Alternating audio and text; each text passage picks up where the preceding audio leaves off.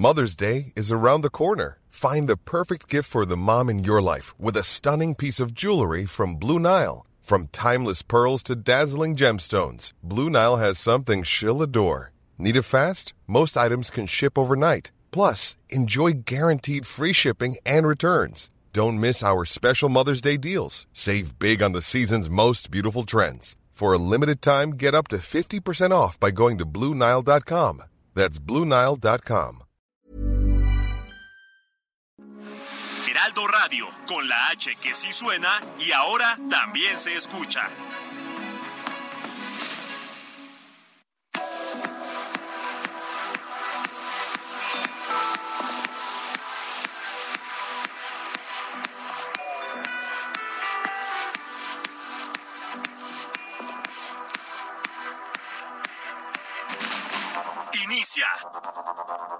Heraldo Noticias de la tarde con Jesús Martín Mendoza.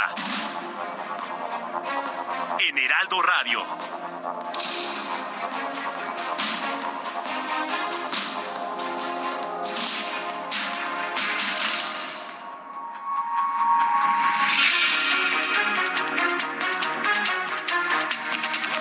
Son las seis de la tarde en punto, hora del centro de la República Mexicana. Bienvenidos a las noticias en el Heraldo Radio. Como a usted le gusta escuchar la información, le tengo un viernes de noticias muy interesante. Las cosas se han movido de manera muy importante en las últimas horas. Ahora le explico. Por lo pronto, dale la más cordial bienvenida a nuestro programa de noticias en este viernes 21 de abril de 2023. Yo soy Jesús Martín Mendoza, como todas las tardes. Le doy la más cordial bienvenida a las noticias del Heraldo Radio y como siempre le digo, súbale el volumen a su radio que tengo información muy importante. Y sí, efectivamente, fíjese que las cosas en la relación entre la Universidad Nacional Autónoma de México y la señora Yasmín Esquivel Moza se han estado moviendo de manera muy rápida en las últimas horas. Todos conocimos que una entidad federal, un juez federal, determinó que sí, que la Universidad Nacional Autónoma de México puede dar a conocer su resolución en el Comité de Ética de la UNAM en torno al presunto caso de plagio de la señora Yasmín Esquivel. Posteriormente, hacia las 3 de la tarde, se dio a conocer una orden por parte de un juez en la Ciudad de México, un amparo en el cual le impedía le amordazaba a la Universidad Nacional Autónoma de México para dar a conocer de manera pública cualquier definición en torno a este análisis de un presunto plagio de una tesis. Bueno, pues, ¿qué cree? Le tengo información de último momento. El vigésimo primer tribunal colegiado en materia administrativo ha desechado el amparo interpuesto por Yasmín Esquivel para obstaculizar a la UNAM a que siga realizando la investigación sobre el plagio de su tesis de licenciatura en 1987. Fíjense cómo se han dado las cosas. Un juez federal determinó que la UNAM sí lo puede informar. A las 3 de la tarde, un amparo le impidió a la UNAM hacerlo. Hace unos cuantos minutos, el vigésimo primer tribunal colegiado en materia administrativa desechó el amparo de Yasmín Esquivel que obstaculizaba a la UNAM para dar a conocer los resultados de la investigación sobre plagio de su tesis de licenciatura. Sin embargo, recibió una nueva suspensión de un juzgado civil en la Ciudad de México, lo que ahora impide otra vez a la máxima casa de estudios continuar con el proceso. Fíjese nada más que jaloneos hay en este asunto. ¿Qué dice el presidente? El que nada debe, nada teme, ¿no? Pero pues finalmente así, en este momento la UNAM permanece amordazada.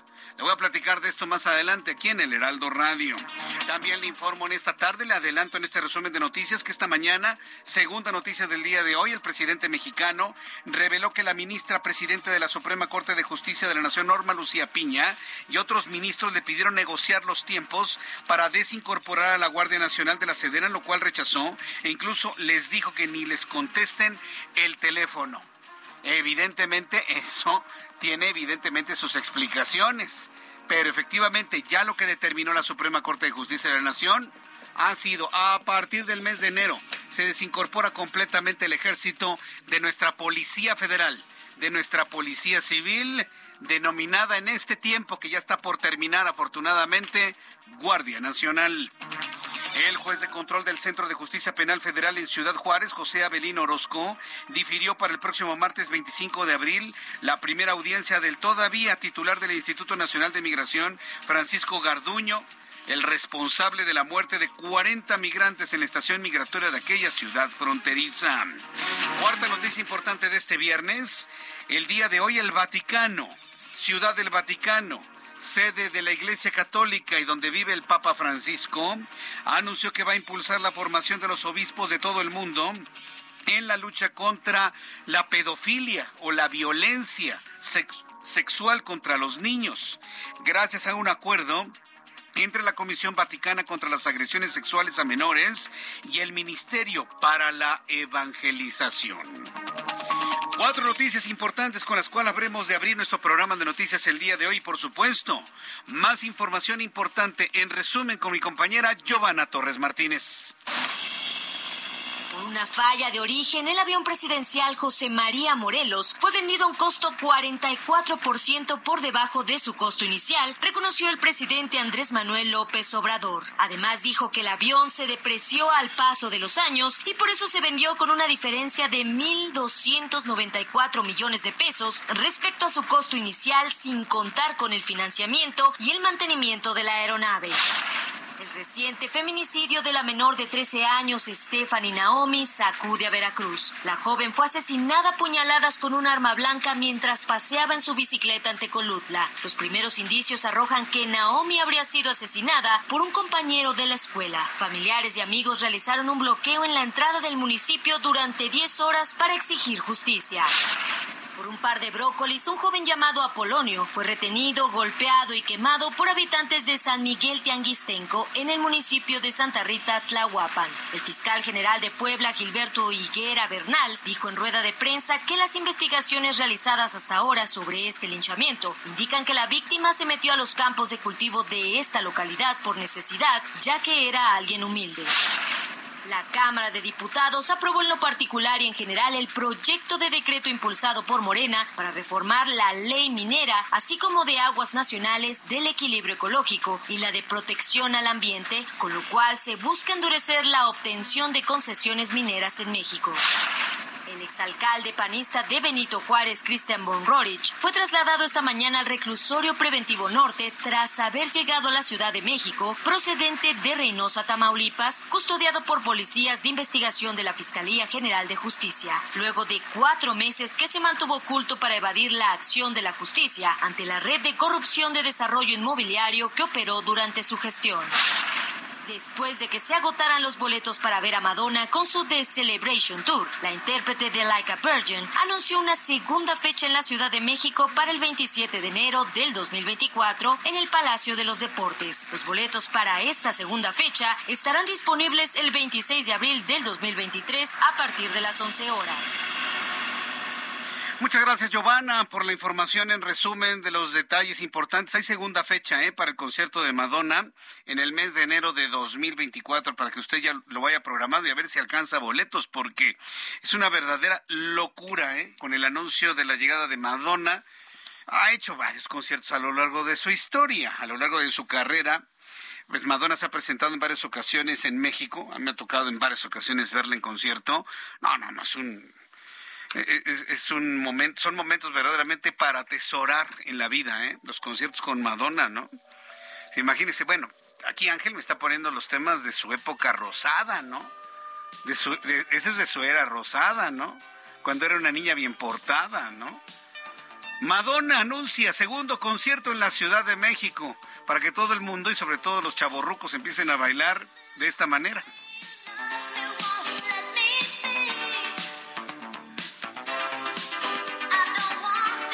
Sí, pues sí, con estas canciones crecimos, ¿no? Cuando estábamos allá en la década de los ochentas. Bueno, pues segundo, bueno, dicen que no creció mucho. Bueno, allá tú, mi querido Ángel. Pero bueno, nos pone contentos que podamos tener oportunidad de ver a Madonna. Pues acabaron ya los boletos y seguramente para la segunda fecha también. La gran Madonna, que está irreconocible, ¿eh?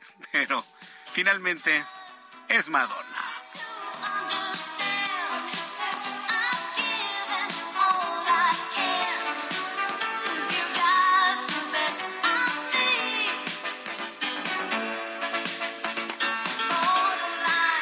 Le tendré más adelante información de fronteras a propósito de lo que nos canta Madonna el día de hoy.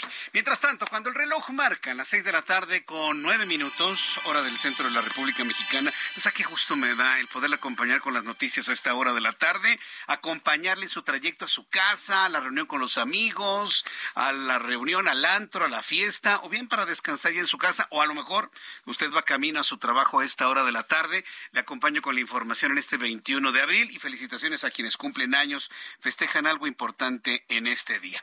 Bien, noticia número uno del día de hoy. El presidente mexicano rechazó la ayuda de países extranjeros contra el narcotráfico. De verdad es inexplicable la actitud del presidente. No quiere ayuda de nadie. O él está seguro que puede controlar el problema del narcotráfico y el control del crimen organizado de varias partes del país, o simple y sencillamente insiste en el tema de los abrazos está verdaderamente convencido que abrazando a los integrantes de estos carteles la violencia va a terminar. Una de dos. ¿eh? Por lo pronto, hoy el presidente de este país afirmó que existen mafias del poder del extranjero que buscan debilitar y dividir a su gobierno y aseguró que se van a quedar con las ganas. O sea, ya no nada más es la oposición, ya no es el PAN, ya no es el PRD, ya no es el PRI, ya son las fuerzas del extranjero, al ratito van a ser los marcianos. Es la víctima mundial si supiera que ni siquiera se acuerdan de él en otras partes del mundo.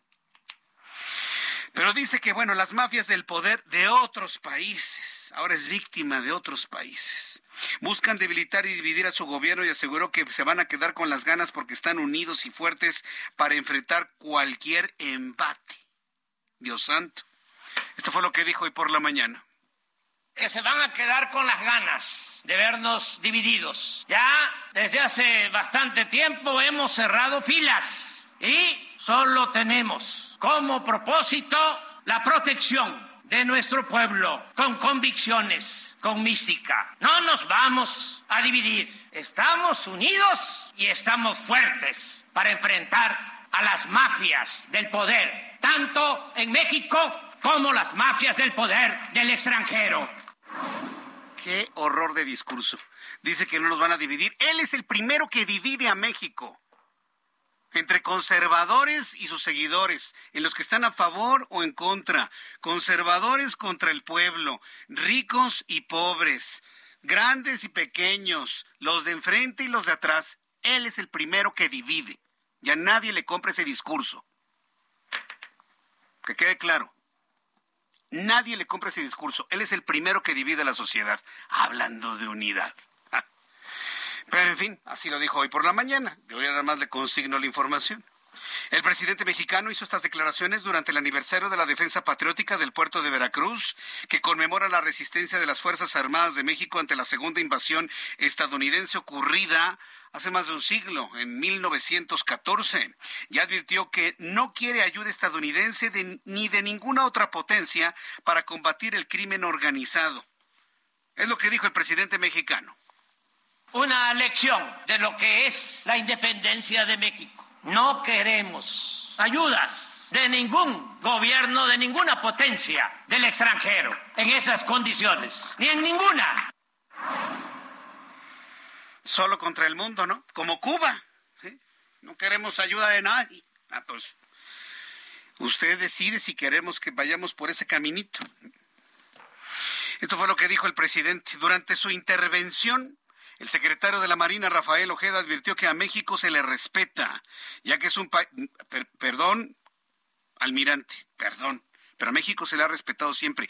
Y ustedes son una institución totalmente respetada en el mundo. No le compre ese discurso al presidente porque no va a estar López Obrador para siempre, ¿eh? Almirante, consejo de cuates, consejo de amigos. El almirante Rafael Ojeda advirtió que a México se le respeta ya en el país libre, independiente y soberano y aunque refrendó su respaldo a la estrategia de seguridad del presidente, dijo que la patria requiere nuevamente de héroes de la historia mexicana. Fue lo que dijo el almirante Rafael Ojeda. Como usted bien lo ha dicho, señor presidente, a México se le respeta México es un país libre, independiente y soberano. Aquí manda el pueblo de México. ¿Y oyó los aplausos? Porque es obvio, a México se le ha respetado siempre. Y a la Marina Armada de México se le ha respetado siempre. No le compre ese discurso, almirante. López Obrador ya se va en 2024. Y las instituciones prevalecen más allá de los hombres. Ya le platiqué quién dijo esa frase, muy certera, por cierto. Las instituciones prevalecen más allá que los hombres.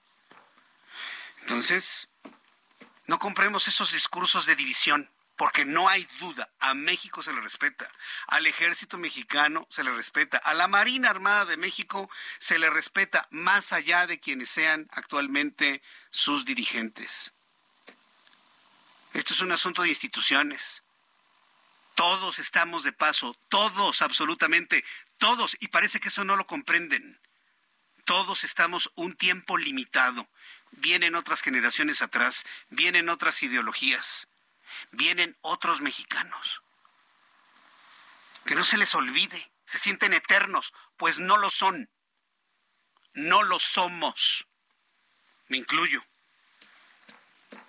La vida va, avanzando. Alguien me dijo hoy, nos dijo hoy a mi hermano y a mí, estamos envejeciendo. ¿Sí? Vamos avanzando en el camino y vienen, como dijo Alberto Cortés, los que vienen detrás. Y nosotros tenemos que quitar las piedras del camino. Esa es nuestra labor, para que no tropiecen los que vienen atrás. Pero mire, entender y comprender esto no lo hace cualquiera. ¿eh? Hay quienes se sienten eternos. Hay quienes se sienten inmortales. Qué soberbia, ¿eh? De verdad qué soberbia. Esto fue lo que ocurrió el día de hoy. Ya, son las seis de la tarde con 16 minutos hora del centro de la República Mexicana. Aquí el asunto es que tenemos que resolver precisamente en esa idea de quitar las piedras del camino. Tenemos que resolver una gran cantidad de problemas que tenemos en el país y esto no lo vamos a poder hacer solos. Lo tenemos que hacer en combinación, lo tenemos que hacer en coordinación con nuestros socios comerciales como es Canadá y los Estados Unidos.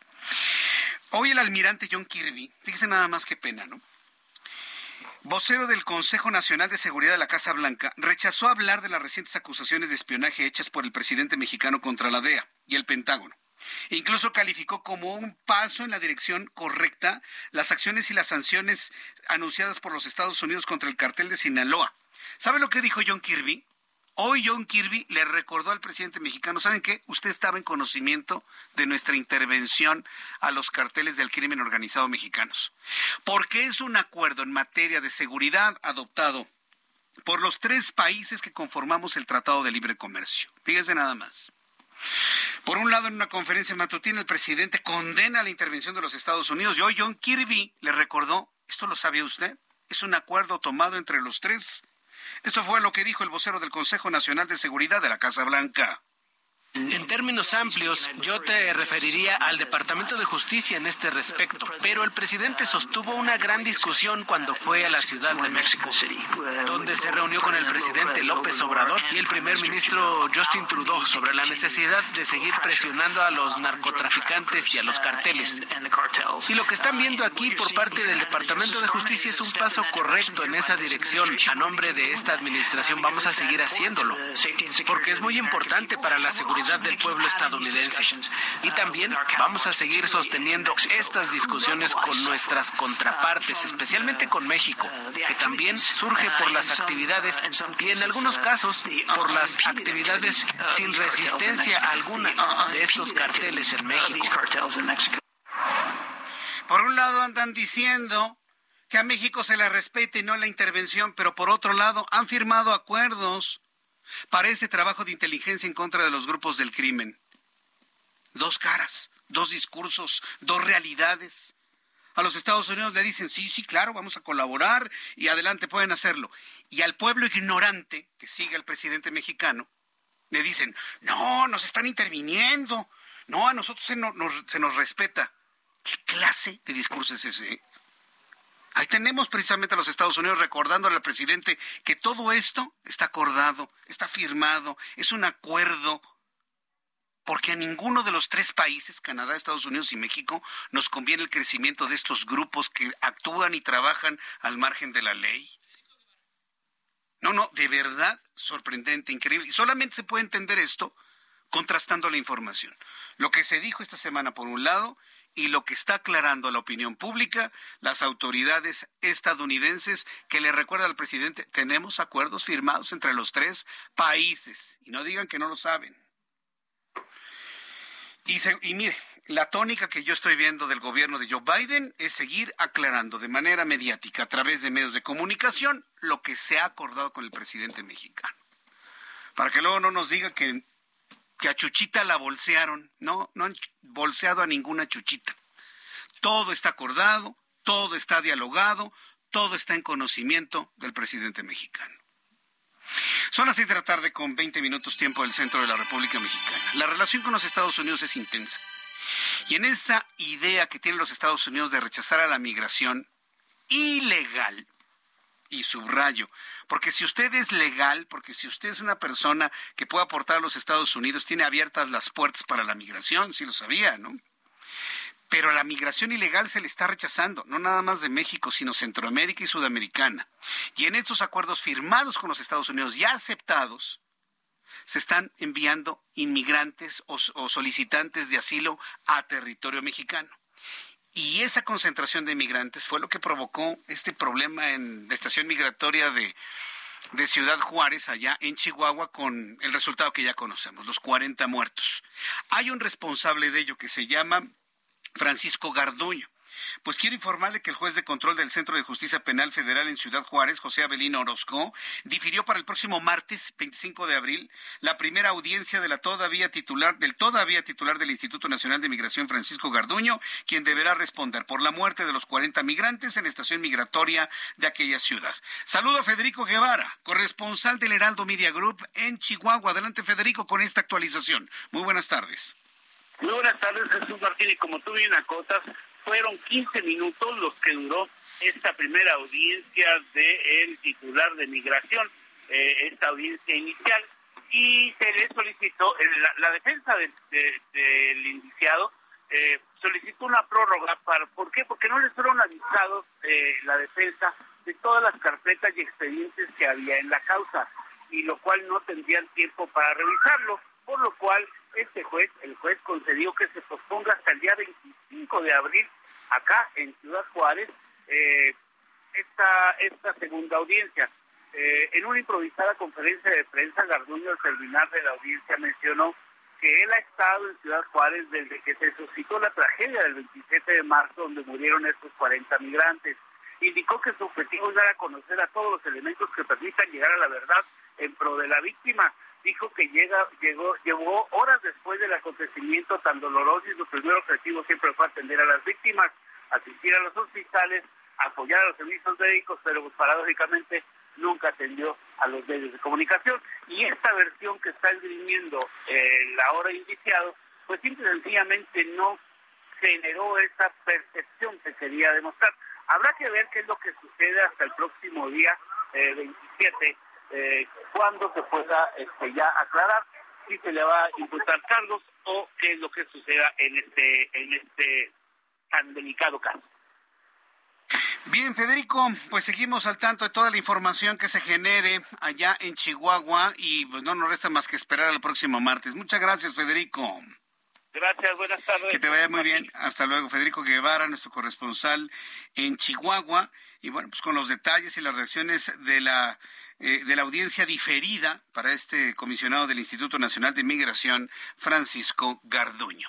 El reloj marca las seis de la tarde con 23 minutos, hora del centro de la República Mexicana. Después de los anuncios, le voy a platicar lo que ha ocurrido en las últimas horas en esta pues ríspida relación entre la Universidad Nacional Autónoma de México y la señora Yasmín Esquivel, ministra de la Suprema Corte de Justicia de la Nación mientras algunas eh, autoridades federales han determinado que la UNAM está en todo su derecho de mantener el análisis de lo que sucede al interior de sus procedimientos académicos, que ya todos conocemos, pues un juez en la Ciudad de México ha impedido a la UNAM no nada más darlo a conocer, sino seguir el proceso de análisis en el Comité de Ética de la UNAM.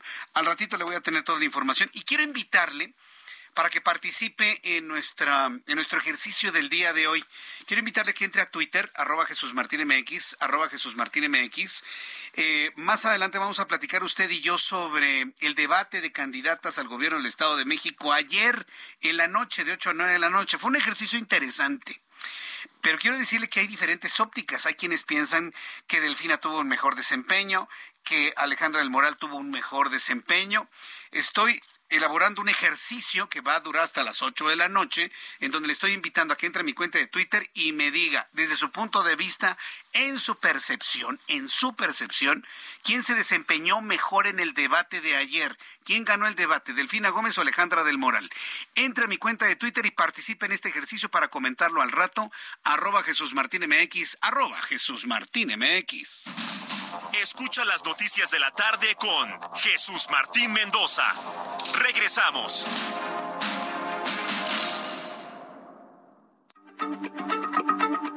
Heraldo Radio, la H se lee, se comparte, se ve y ahora también se escucha.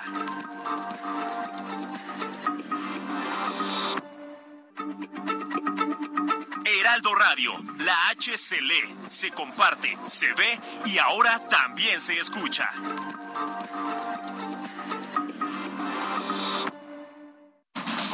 Continúa Heraldo Noticias de la tarde con Jesús Martín Mendoza.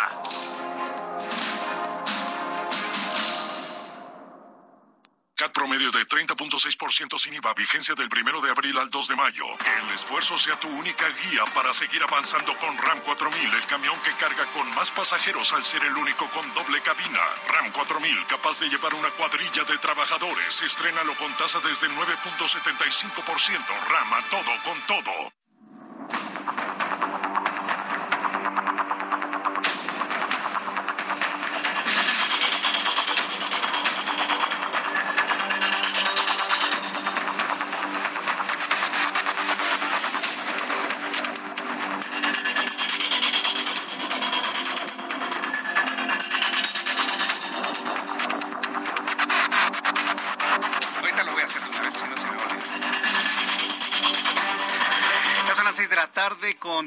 Minutos, hora del centro de la República Mexicana. Continuamos con la información aquí en el Heraldo, en el Heraldo Radio. Eh, quiero enviarle un caluroso saludo a Itan. Itan tiene 10 años y nos está escuchando en la ciudad de Guadalajara, Jalisco. Saludos amigos que nos escuchan a través del 100.3 de FM en la ciudad de Guadalajara. Quiero recordarles que nuestro programa de noticias en Guadalajara dura dos horas.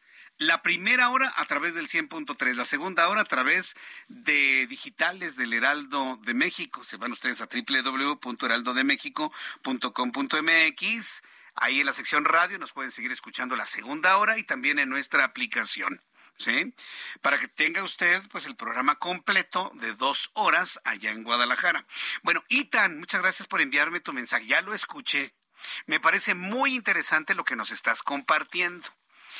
Fíjate que voy a hacer una consulta histórica de lo que me estás diciendo, porque esa comparación que tú me envías me parece muy, muy interesante. Tú comprenderás que es un asunto que tengo primero que comparar para luego poder hacer algún comentario en redes sociales. Pero te felicito por esa inteligencia, por esa observación, por ese aporte histórico que nos estás haciendo aquí en el Heraldo. Itan, muchísimas gracias y saludos para tu mamá, Adriana Luna, eh, de quien, bueno, pues conoceremos su información un poquito más adelante. Así que, Itan, recibe mi abrazo y mi admiración por ese conocimiento, esa lectura, ese interés que tienes ya a los 10 años por los temas que, que nos involucran o te involucran en la política nacional. Qué bueno que lo haces, ¿eh? Qué bueno que lo haces porque solamente involucrándose en la información, en las noticias, en la historia, podemos hacer de este país algo mejor hacia el futuro. Yo no pierdo la esperanza de que nuestro país sea un lugar mejor donde vivir en el futuro. Hay quienes piensan, y yo a veces lo he pensado, que está todo perdido, ¿no? Pero debemos mantener la esperanza. Y yo pienso que con inteligencia, conocimiento, lectura, cultura como la que tú tienes, y seguramente también tus amigos y tus compañeros, lo vamos a lograr algún día. No perdamos la esperanza y sigamos trabajando en ese objetivo. Gracias, Itan. Y también gracias para tu mami que escucha todos los días el Heraldo Radio. Bien. Continuamos con toda la información y vamos precisamente a este asunto de la universidad. Vamos objetivamente con la información que tenemos en este momento. ¿Qué es lo que sucede? A pesar de que el vigésimo primer tribunal colegiado en materia administrativa desechó un amparo interpuesto por la señora Yasmín Esquivel para, para impedir detener la investigación de la UNAM sobre el presunto plagio de su tesis de licenciatura en 1987, la todavía ministra de la Suprema Corte de Justicia de la Nación recibió una nueva suspensión de un juzgado civil en la Ciudad de México, lo que le impediría nuevamente a nuestra máxima casa de estudios continuar con el proceso de investigación en el Consejo de Ética de la UNAM. A través de un comunicado, la Universidad Nacional Autónoma de México reafirmó que será respetuosa de lo que ordena una autoridad jurisdiccional local pero contundente en el uso de todos los recursos legales a su alcance para cumplir lo que le encomienda la Constitución de la República y la Ley Orgánica de la Universidad Nacional Autónoma de México. No puede ser más claro que esto, ¿no? Entonces, son respetuosos de lo que ha ordenado este tribunal local, pero también están anunciando que harán uso de todo su derecho para defenderse e impugnar una resolución, y eso ya lo interpreto yo, que es una mordaza a nuestra UNAM. Sí. ¿Qué dijo el presidente de la República? ¿Qué ha dicho siempre? Y aquí sí voy a tener que remitirme a lo que el presidente siempre ha dicho, Andrés Manuel López Obrador, que el que nada debe, nada teme, ¿no? Bueno, pues entonces ciñanse a lo que les indica su pastor, su líder, que el que nada debe, nada teme, pues entonces no teman, no teman. ¿Eh? Saludos a nuestra Universidad Nacional Autónoma de México. ¿Qué tiempos tan complejos está viviendo y los que están por venir. ¿Se acuerda ayer el análisis que hizo nuestro compañero Raimundo Sánchez Patlán? Y si no lo escuchó, yo sí le quiero invitar a que entre a nuestra página web del Heraldo de México. Es la mejor página de noticias hoy por hoy en México. ¿eh? www.heraldodemexico.com.mx. La mejor página, el mejor sitio de noticias hoy por hoy en México y no porque lo diga yo, porque es mi camiseta. No, no, no. Lo dice Comscore que es la empresa de medición de audiencias en materia de páginas de Internet informativas. Se va usted a la parte de opinión del heraldodemexico.com.mx. Busque usted, por favor, Periscopio de Raimundo Sánchez Patlán y ahí lea el análisis que hace nuestro compañero eh, analista político y subdirector editorial del Heraldo de México. Lo planteó ayer aquí, si no tuvo oportunidad de escucharlo, lo remito a nuestra página del Heraldo de México para que nosotros podamos continuar con las noticias el día de hoy. Es importante que usted lo lea también. Si hay alguna modificación en torno a esto que sucede entre esta ríspida relación entre la UNAM y la ministra de la Suprema Corte de Justicia de la Nación, bueno, pues le voy a tener la información en su momento de manera muy objetiva, puntual, aquí en el Heraldo de México. Mientras tanto, el presidente Andrés Manuel López Obrador reveló que la presidente de la Suprema Corte de Justicia de la Nación, Norma Lucía Piña, y otros ministros le pidieron pues establecer un acuerdo para el plazo en el que la Guardia Nacional pase a la Secretaría de Seguridad, lo que afirmó rechazó e incluso, ¿sí? pidió que ni les contesten el teléfono, así le ordenó a, a Rosa Isela Rodríguez. Mire, doña Rosa Isela Rodríguez, que yo sinceramente le tengo una admiración y un gran respeto, y sobre todo admiración por su aguante, híjole, no, yo, a doña Rosa Isela, que la conozco hace muchos, muchos años, es una mujer de verdadero pensamiento social, Rosa Isela Rodríguez. La verdad yo le admiro su aguante, tiene un hígado, pero de acero, para poder enfrentar todo lo que ha estado enfrentando. Ella ya estaba muy dispuesta, ¿no? Precisamente, pues, en un respeto a la división de poderes, pues poder escuchar lo que la Suprema Corte de Justicia de la Nación pues ha determinado en torno a la inconstitucionalidad de sumar a la Guardia Nacional al ejército mexicano. Pero el presidente dijo, no, ni le contesten el teléfono a la Suprema Corte de Justicia de la Nación. Háganos usted el favor. Además aseguró que no acatará la decisión de la Suprema Corte de Justicia de la Nación de trasladar a la Guardia Nacional a la Secretaría de Seguridad porque entra en vigor en ocho meses, por lo que quedará igual. Fíjese, desacatando una decisión de un poder equivalente a él. Esto fue lo que dijo hoy por la mañana. ¿Va a haber nuevos nombramientos de civiles en la Guardia Nacional? No, es que queda igual, es que... ¿Qué va a cambiar este, la resolución de la Hasta Corte? se arrepintieron ayer porque estaban este, muy prepotentes, ¿no? Pero la gente está en contra de ellos. Empezaron ahí hasta mandándonos a decir que por qué no se negociaba para que entrara en vigor después. No, les dije al secretario de Gobernación y a la secretaria de Seguridad Pública. No, nada de negociación. Eso tiene que ver con la dignidad. Nosotros no hacemos acuerdos en oscurito. ¿Quién mandó ese mensaje? La presidenta y otros ministros. Precisión, presidente. La mayoría de los mexicanos apoyamos a nuestra Suprema Corte de Justicia de la Nación. Precisión. Si no nos, no nos hubiéramos reunido millones de mexicanos en apoyo a la Suprema Corte de Justicia en noviembre y en febrero. Precisión. Ah, sí. Aquí vamos a decir la verdad de las cosas. Somos millones los mexicanos que ya no estamos de acuerdo y no compramos ese discurso.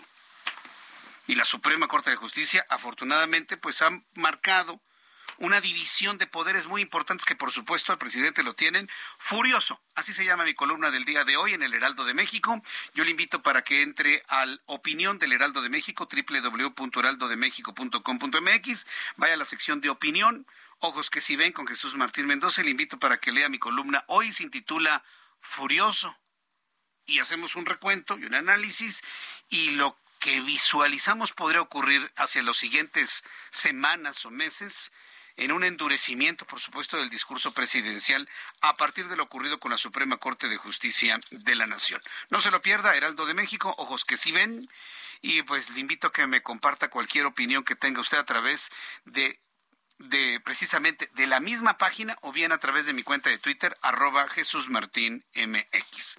Otro asunto, en 2023, en este año 2023, se cumplen, fíjese, 31 años de una tragedia que enlutó eh, a Guadalajara el 22 de abril de 1992. Mire, yo soy consciente que en este momento me están escuchando miles de personas que no habían nacido en 1992, pero que sí recuerdan en la historia la tragedia del sector Reforma en Guadalajara, cuando diversos hidrocarburos se colaron, se filtraron hacia el drenaje, lo que provocó un gran estallido, destruyendo las calles, destruyendo las casas, imagínense nada más. Nada más imagínense, piense que entra gas y combustibles al, drenaje de, de un sector de la ciudad, se llamaba sector Reforma, un punto de ignición lo prende y estalló esa colonia el pavimento, las guarniciones, las banquetas, los árboles, los postes salieron volando. La destrucción provocó más de 200 muertos. Cientos de familias quedaron sin hogar luego de ese acontecimiento en el sector Reforma de Guadalajara, que sorprendió a los habitantes de esa zona aquel 22 de abril de 1992 por la mañana. Vamos a escuchar este recuerdo que hace mi compañera Adriana Luna. 31 años de aquella noticia. Fíjese, yo me acuerdo habérsela compartido en aquel entonces. Ya estábamos en las noticias en la tarde, en otra emisora de radio. En ese entonces yo trabajaba en Grupo ASIR. Uy, ya, ya, ya, ya se siente, ¿no? El tiempo, el tiempo atrás. Y me acuerdo de cómo compartimos las, la descripción de las imágenes. A mí me impresionaba cómo enormes bloques de banqueta habían quedado arriba de algunas casas. Vamos a escuchar la crónica de mi compañera Adriana Luna. 22 de abril 1992. Explotó el subsuelo en el sector Reforma de Guadalajara. Camiones quedaron en los techos, miles de personas atrapadas entre escombros. La peor tragedia tapatía. Hidrocarburos corrían por el drenaje y explotaron varios kilómetros de la calle Gante. Han pasado 31 años. Todavía no se sabe cuántas víctimas hubo realmente. Hoy, los sobrevivientes se reconocen en vulnerabilidad. Todos tienen lesiones externas, internas, emocionales. Dicen que están muriendo, mientras se les mendiga el apoyo y se les olvida. Aquí la voz de Lilia y Sonia. Si estamos dolidos, es como si nos, tuvieran, nos hubieran mandado otra vez al hospital. Estamos perdidos, no sabemos qué sigue con nosotros. No, que el 22 de abril ha sido una vez y otra y otra. se violan nuestros derechos humanos una, otra y otra vez. Intentan sobrevivir a sus discapacidades, al dolor, a la incertidumbre económica. Les cambiaron las reglas del fideicomiso donde reciben apoyo para medicamentos. Presentaron una queja ante la Comisión de Derechos Humanos en Jalisco, explica la visitadora Katia Rico. Hemos recibido una queja, si mal no recuerdo fueron 26 personas las que acudieron aquí con nosotros. Solicitan la atención, una mejora en la atención médica, eh, también sobre el tema del otorgamiento de aparatos ortopédicos y necesarios para algunas de las discapacidades adquiridas por estas personas, así como también señalamientos muy específicos sobre el abasto o desabasto de medicamentos que se les genera a ellos en el Hospital General del Occidente. Al respecto, también hacen un punto muy en específico que tiene que ver con el cambio o modificaciones que se hace al fideicomiso, del cual ellos son beneficiarios o forman parte. La comisión se declara incompetente para resolver el punto del fideicomiso. Los afectados sienten que mueren lentamente. El ayuntamiento ha multiplicado el apoyo, subraya el alcalde Pablo Lemos. El ayuntamiento de Guadalajara durante nuestra administración pasó de depositar dos millones de pesos que depositaba históricamente, ahora a depositar cuatro.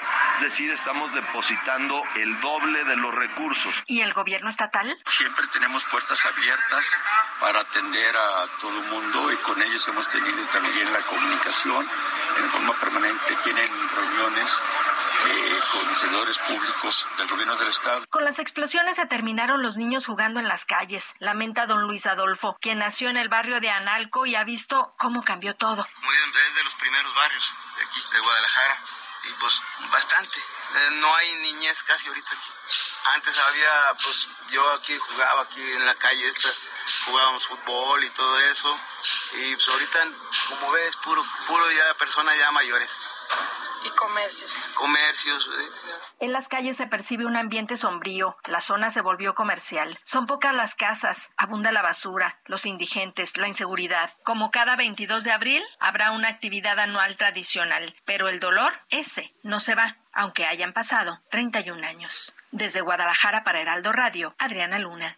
Muchas gracias, Adriana Luna, por esta información, este recuerdo y este efeméride una efeméride que nos muestra una herida que aún se encuentra abierta en el sector reforma allá en la ciudad de Guadalajara. Usted que me escucha a través del 100.3 de FM en la ciudad de Guadalajara, yo le invito a que me envíe sus comentarios, opiniones a través de arroba Jesús Martín MX, arroba Jesús Martín MX para quienes lo vieron. Fíjese, mi compañera Adriana Luna nos hizo una pieza para televisión y en esta pieza de televisión entrevistó a un hombre ya mayor, en donde recordaba que en la calle de Gante, pues él jugaba, ¿no? Jugaba fútbol, jugaba con sus compañeros y que era una zona muy familiar, muchas familias, muchos niños, pero que a raíz del estallido de hace 31 años las familias se fueron, independientemente de las que murieron, se fueron y la infancia ha abandonado el sector reforma. No hay niños, dice, no hay jóvenes, no hay niños y es una zona habitada únicamente por personas mayores. No sé qué me sorprende más, si es una herida en Guadalajara que aún permanece abierta o el tiempo que ha pasado desde aquellos acontecimientos y la capacidad que tenemos de recordarlos como si hubiesen ocurrido ayer. Son las seis con cuarenta y seis, las seis de la tarde con cuarenta y seis minutos, hora del centro de la República Mexicana. En acontecimientos más recientes, pues fíjese que todavía está vivo el tema de Devani. ¿Se acuerda usted de la chica que fue abandonada por sus amigos y ya tuvo que caminar por lugares muy oscuros? Y pues mire, la lógica nos dice que fue asesinada. Pero para la lógica de la fiscalía, la chica caminó y se cayó accidentalmente en un agujero en una cisterna de agua, ¿no? En donde finalmente murió y la encontraron ya en estado de descomposición días anteriores, un lugar que donde buscaron y no habían encontrado nada. O sea, se da cuenta que está rarísimo el caso de Devani. El caso no se ha superado, el caso continúa y hoy esta tarde, hoy viernes, tras cumplirse un año de haber hallado sin vida en una cisterna a la joven Devani Escobar Basaldúa, un grupo de al menos 100 personas marcharon en acompañamiento de los padres de la joven para exigir justicia a las autoridades locales federales. Sí, sorpréndase, un año del caso de Devani. Juan Teniente, corresponsal en Monterrey, Nuevo León, nos tiene toda la información. Adelante, Juan Teniente. ¿Qué tal Jesús? Muy buenas tardes. Me encuentro en la ciudad de Monterrey siguiendo el contingente que busca que las autoridades den una respuesta clara, que las autoridades le digan a don Mario Escobedo y a su esposa Dolores Basaldúa quién fue quien desapareció a su hija, dónde la tuvo y por qué la asesinó. Don Mario salió junto con un contingente de 100 personas de la Esplanada de los Héroes frente al Palacio de Gobierno para posteriormente dirigirse a la Fiscalía General de, Justicia del Estado, donde le cerraron la puerta y no lo atendieron. Posteriormente fue a la, Fiscalía de Feminicidios, donde fue lo mismo. Ahí su postura fue que exige una respuesta, exige avances sobre el caso pide la renuncia y sanción a los funcionarios que hicieron mal su trabajo durante las investigaciones para localizar a la joven Devani Susana Escobedo Basaldúa. También hizo un llamado al presidente de la República para que lo atendiera nuevamente y de esta manera saber cuáles son los avances, ya que hasta el momento la Fiscalía General de la República no le ha dado algún documento que avale o le dé esperanzas de tener algún detenido o bien sancionar a alguna persona involucrada en la desaparición y muerte de su hija. Actualmente nos encontramos afuera del motel Nueva Castilla, donde están rindiendo un homenaje a la joven Devani posteriormente una misa de cuerpo presente en la iglesia de San Juan de los Lagos alrededor de las siete y media de la tarde en el municipio de San Nicolás. Eso es mi reporte. Muy buenas tardes. Gracias, muy buenas tardes. Gracias por tu información. Juan Teniente desde Monterrey, Nuevo León. Un año, ¿eh? Hay acontecimientos que se mantienen en la mente. El de Devani hace un año, el del sector reforma, 31 años. Para que vea cómo, cómo, la historia reciente la podemos tener de esa manera tan presente en nuestras memorias. Son las 6 de la tarde con 49 minutos hora del centro de la República Mexicana. A ver, atendemos noticias que han, que han ocurrido en las últimas horas en la capital del país y estamos un poco asustados ¿eh? por los sismos con epicentro en la Ciudad de México. El epicentro del sismo de ayer ocurrió en la colonia del Valle. El epicentro del día de hoy ocurrió en la zona de San Ángel, pero ¿sabe dónde exactamente? Muy cercano a las instalaciones de la estación del metro Barranca del Muerto. Ahí fue el epicentro del sismo del día de ayer. La magnitud, perdón, del día de hoy en la mañana. La magnitud del sismo de ayer fue de 2.4 grados. La magnitud del sismo de hoy fue de 1.8. Lamentablemente, por la magnitud que algunos piensan que es muy chiquita, ¿sí? Se le está dando poca importancia a este asunto, pero no, no es poco importante, porque el epicentro lo tenemos abajo de nuestros pies, aquí en la Ciudad de México.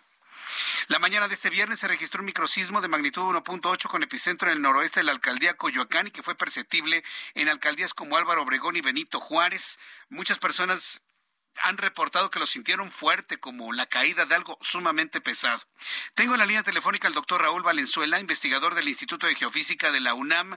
Doctor Valenzuela, gusto en saludarlo. ¿Cómo está? Buenas tardes. ¿Qué tal? Buenas tardes. Bien, gracias. Saludos a nuestro auditorio. Eh, ¿Tiene el Servicio Sismológico Nacional alguna idea de lo que está pasando a tres kilómetros de profundidad de la Ciudad de México? Porque ya son varios microsismos, bueno, sismos, no le voy a poner el prefijo micro, sismos con magnitudes 1.8, 2.4 que hemos sentido aquí en la ciudad. ¿Qué se sabe sobre ello, doctor? Bueno, eh, yo creo que primero hay que mencionar que la ocurrencia de este tipo de sismos no es tan no es tan rara. Este, si nosotros revisamos en 2017, 2018, 2019, 2020 los hemos tenido. Eh, de manera muy particular en 2019, en el, en el mes de julio, ocurrió una secuencia que inclusive la, la gente asociaba con la con los trabajos de construcción de la de la ampliación de la de la línea 12 del metro. Entonces, que que quiero pues mencionar, ¿no? Que, que uh, sí, cuando ocurren, pues sí, claramente nos asustamos y, tenemos buenas razones.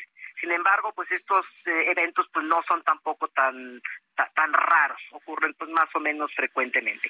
Una de las características es que como como bien decías, ¿no? Eh, la gente lo puede llegar a sentir eh, muy fuerte, sin embargo, ya si nos alejamos del epicentro, algunos kilómetros, eh, la gran mayoría de la gente ni siquiera lo, lo, va a percibir. Ahora, en lo que en lo que respecta, que lo cual es diferente, ¿no? Si tenemos un sismo más grande con epicentro en la costa, pues prácticamente lo vamos a sentir en toda la Ciudad de México.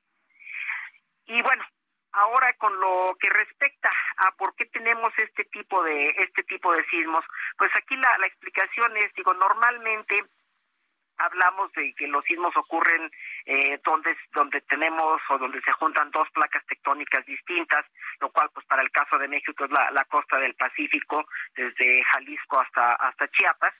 Eh, sin embargo, pues bueno, los sismos ocurren en lo que nosotros llamamos fallas.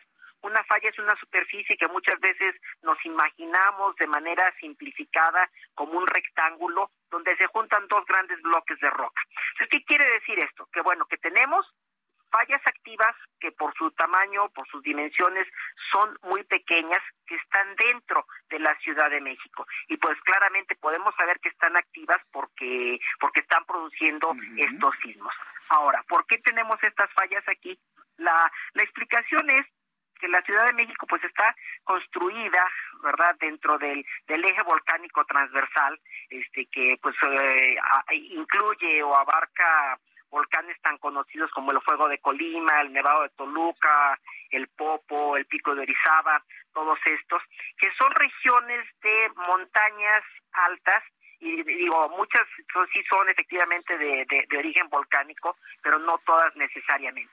Entonces, este, este, ambiente tectónico de, del eje volcánico con montañas tan altas, pues de algún modo favorece el que tengamos estas diferentes fallas activas. Ahora, quiero mencionar una cosa que es muy importante, este, que no, no quiero que esto se preste a una, a una confusión. El que yo esté diciendo que, bueno, estas fallas se, se encuentran dentro del eje volcánico, de ninguna manera quiere decir que estos sismos que están ocurriendo aquí nos estén anunciando el nacimiento o la reactivación de, algún volcán. ¿no? es lo que dicen en redes sociales. Mire, vamos a hacer una cosa, doctor. Necesito ir a los mensajes. Deme unos minutos aquí en la línea telefónica para regresar con otras preguntas que le quiero hacer sobre este asunto. Estamos conversando con el doctor Raúl Valenzuela, investigador del Instituto de Geofísica de la UNAM. Estamos hablando de los sismos de la Ciudad de México. Regresamos. Escucha las noticias de la tarde con Jesús Martín Mendoza. Regresamos.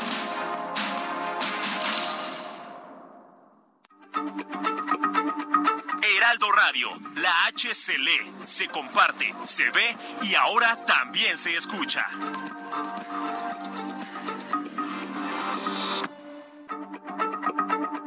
Heraldo Radio, la H se comparte, se ve y ahora también se escucha.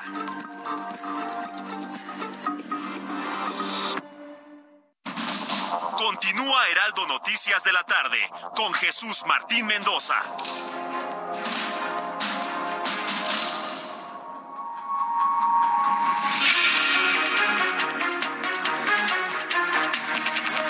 Son las 7 en punto, las 19 horas en punto, hora del centro de la República Mexicana. Escucha el Heraldo Radio. Yo soy Jesús Martín Mendoza y estoy conversando con el doctor Raúl Valenzuela, investigador del Instituto de Geofísica de la Universidad Nacional Autónoma de México. Y estamos conversando acerca de los recientes sismos cuyo epicentro han estado abajo de la Ciudad de México, no de los sismos que vienen de la costa, de los que han estado abajo y que han tenido magnitudes de 2.4 y 1.8 grados, pero que se han sentido como sacudidas muy importantes aquí en la capital. El doctor Valenzuela, antes de los mensajes, ha descartado que se trate del nacimiento de un volcán, tal y como algunas personas especulan en las redes sociales. Doctor Raúl Valenzuela, entonces no hay ninguna relación al nacimiento de algún volcán cercano, nada absolutamente de lo que está sucediendo en el subsuelo de la Ciudad de México. No, no, la ocurrencia de estos sismos pues es, vamos a llamarle de alguna manera normal, Este, pero no, no necesariamente tiene que estar eh, asociada con actividad volcánica. Y bueno, en ese sentido pues también es importante mencionar, ¿no? Como estábamos diciendo, pues si nosotros volteamos a nuestro alrededor en la Ciudad de México, pues nos vamos a dar cuenta que estamos pues rodeados por una serie de, edificios volcánicos. Este, más recientemente tenemos, tuvimos la actividad del, del volcán que le llamamos el, el Chitle en la parte sur de la Ciudad de México y que pues seguramente mucha gente sabrá que tuvo que ver con la o que cubrió con lava la zona arqueológica, o lo que actualmente llamamos la zona arqueológica de, de Cuicuilco. Entonces digo, esto es un recordatorio, ¿verdad?, de que sí puede llegara a ocurrir actividad volcánica dentro de la Ciudad de México, pero eh, bueno, los sismos que estamos teniendo en este momento, hoy hemos tenido recién en meses recientes, no tienen ninguna actividad con, con ningún volcán. correcto. No tienen ninguna relación con Eh, ningún volcán. Por cierto, estoy revisando que se han registrado varias, varias exhalaciones importantes del volcán Popocatépetl. Ahora que usted relacionaba toda esta información con el eje central neovolcánico, ¿hay alguna relación con los movimientos sísmicos de estos días y las exhalaciones del volcán Popocatépetl? Bueno, hay que recordar, ¿no? Que el, que el, el- el Popo, pues es un volcán que, digo, se- ya lleva muchos años activo. eh, más su etapa más reciente, pues empezó en diciembre del, del 94. Y pues bueno, como parte de, de, su, vamos a llamarle de su funcionamiento normal, pues este tiene esta serie de pues de exhalaciones este ciclo de construcción y destrucción de domos y ciertas ciertas explosiones este digo explicado pues realmente de una manera muy muy muy por encima muy muy general no este Ahora, eh, eh, eh, doctor, quiero preguntarle, a mí la parte que nos preocupa, y muchas personas me lo han comentado, si estos epicentros bajo el subsuelo de la Ciudad de México se mantendrán en esas magnitudes de 1.8. Esta de 2.4, pues sale normalmente del promedio, porque son de 1.3, 1.2, 1.5. Les hemos llevado el seguimiento. 2.4 me parece que es una magnitud importante para un epicentro debajo de la Ciudad de México. ¿Hay peligro de que estos sismos puedan alcanzar magnitudes de 4, de 5? Le preguntaría, ¿de 6 grados? Porque un sismo de 6 grados abajo de la Ciudad de México nos destruye una colonia o alguna zona importante de la ciudad. ¿Usted qué opina? Sí, sí, por supuesto. Este, bueno, eh, para comentar un poquito, ¿no? Este, la ocurrencia de estos sismos, bueno, el Servicio Sismológico Nacional tiene en funcionamiento desde 1910. La ocurrencia de estos sismos con epicentro en la Ciudad de México se sabe por lo menos desde el año de 1928. Y para tratar de poner esto un poquito en perspectiva, en los últimos 50 años, los sismos que hemos tenido con epicentro en la Ciudad de México, la magnitud máxima que han alcanzado es de 4, 3.9, 4 más o menos por ahí. Entonces digo, tampoco, también existen estos precedentes, ¿verdad?, de que de, de, de sismos de, de magnitud alrededor de, de 4. Eh, claramente, pues bueno, pueden llegar a causar algunos daños de manera muy local, este, pero también en ese sentido lo que es importante eh, comentar el reglamento de construcción para la Ciudad de México contempla la posibilidad de ocurrencia de sismos de este tipo hasta de magnitud 4.7. Aquí quiero llegar con esto, que pues si estamos nosotros cumpliendo con nuestros reglamentos de construcción, eh, podemos estar tranquilos mientras estos sismos no excedan de magnitud 4.7. Este, y que bueno, con base en lo- la experiencia histórica del último medio siglo, pues el, los sismos más grandes que hemos tenido han estado alrededor de, de magnitud 4. Bien, bueno, pues eh, yo le quiero agradecer mucho toda esta explicación que nos norma criterio, que nos hace entender a quienes escuchamos el Heraldo Radio en el Valle de México que esto entra de, es normal que sucedan estos sismos en la Ciudad de México. Le digo, aquí en el Heraldo y en otras emisoras donde yo he estado le he llevado el seguimiento y hay momentos en los que se generan en una zona, ¿no? A veces en el sur. Recuerdo alguna época en donde se estaban generando muchos de estos sismos con epicentro muy cercano a la zona de Constituyentes, atrás de donde estaba el, está el, el Panteón de Dolores. Y, de repente ya se terminan, se silencian y pasan meses y no se registran hasta que se registra otro que nos llama poderosamente la atención en la Ciudad de México. Nos mantenemos entonces tranquilos de estos pequeños sismos, ¿verdad? Claro que sí, claro que sí. Son pues relativamente normales, digo, también pues es normal que, que, que no- que nos asusten, ¿verdad? es como un recordatorio de que vivimos en una en una ciudad sísmicamente activa, Sí. que tenemos pues riesgos de sismos con epicentro en la costa, ¿verdad? Como el que vivimos en 2017, este, y pues es así como un recordatorio también de hacer nuestra tarea y tratar de cumplir con nuestros reglamentos de construcción y Sí. medir preparación. Bien, pues le agradezco mucho, doctor, que me haya tomado la comunicación el día de hoy. Un gusto, estamos en contacto. Gracias, doctor Valenzuela. Gracias al doctor Valenzuela. Raúl Valenzuela es investigador del Instituto de Geofísica de la Universidad Nacional Autónoma de México. Mire, le confieso que yo no sabía ese dato, ¿eh? Que el sismo de mayor magnitud en la Ciudad de México, con epicentro en la Ciudad de México, había alcanzado 4 grados. Reflexión, si se respeta el reglamento de construcciones, aunque llegue a ocurrir un sismo de 4 grados con epicentro abajo de la Ciudad de México, los edificios tienen que resistir si han respetado el reglamento de construcción. Sí, ya sé lo que usted me va a decir. Uy, para saberlo. Pues mire, ese es el problema cuando se vive en un país con corrupción acelerada, ¿no? que no podemos saber si para la construcción de un inmueble se utilizó el concreto adecuado, la varilla suficiente, la especificación de la varilla o del acero adecuado o indicado. No lo sabemos. Estamos pues como en un dogma de fe. Bien, pero no hay ninguna evidencia que nos indique de que pueda haber un sismo de mayor magnitud con epicentro en la Ciudad de México. Donde tenemos que estar muy atentos son de los sismos que nos llegan de la costa, que eso sí pueden alcanzar 6 grados, 7 grados, 8 grados, posiblemente 9 grados, y para eso hay la alerta sísmica. Para esos sismos que vienen de la costa de grandes magnitudes, tenemos la alerta sísmica. Cuando usted escuche la alerta sísmica, no se espere a ver si se mueve. No. En el momento que empieza a sonar la alerta, usted ya conoce el sonido de la alerta sísmica, en ese momento inmediatamente a desalojar. Tiene 50 segundos. Esto nos da una idea de que quienes están en planta baja, primero y segundo piso, pueden alcanzar a salir. Tercero, cuarto, quinto y para arriba hay que buscar lugares de resguardo para evitar que caigan plafones, lámparas, cosas que puedan caer y lesionar a las personas. Para que usted lo tome en cuenta, por favor. Se encuentra usted en las calles, busque lugares inmediatamente en donde no haya postes, árboles, cables que puedan caer o edificios que tengan muchos cristales que puedan caer en caso de que el movimiento sea fuerte. Tengo que informarlo. Vivimos en una sociedad de, ay, no, no asustes a la sociedad, Jesús Martín. No, no la estás asustando. Simplemente nos estamos poniendo de acuerdo para en caso de que sea necesario estar preparados. Preparados. Revise las rutas de evacuación, haga ejercicios con su familia de cuánto tiempo se tardan en salir de un lugar determinado. Pónganse de acuerdo en caso de que venga un sismo de gran magnitud. Normalmente las comunicaciones se atascan, se van. ¿Dónde se van a encontrar todos. Si el papá está trabajando, la mamá está en la escuela, los hijos están en la escuela, algunos con los amigos. Si no hay comunicaciones, ¿a dónde se van a encontrar en caso de un sismo fuerte?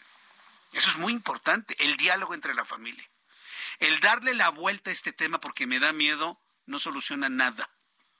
Yo le invito a que lo, que lo platique, lo hable, lo aterricen, lo asuman. Vivimos en una zona sísmica, pongámonos de acuerdo y hagamos nuestros programas de protección civil como tenemos que hacerlos. Son las siete con nueve, hora del centro de la República Mexicana. Le presento un resumen con las noticias más importantes en el Heraldo Radio.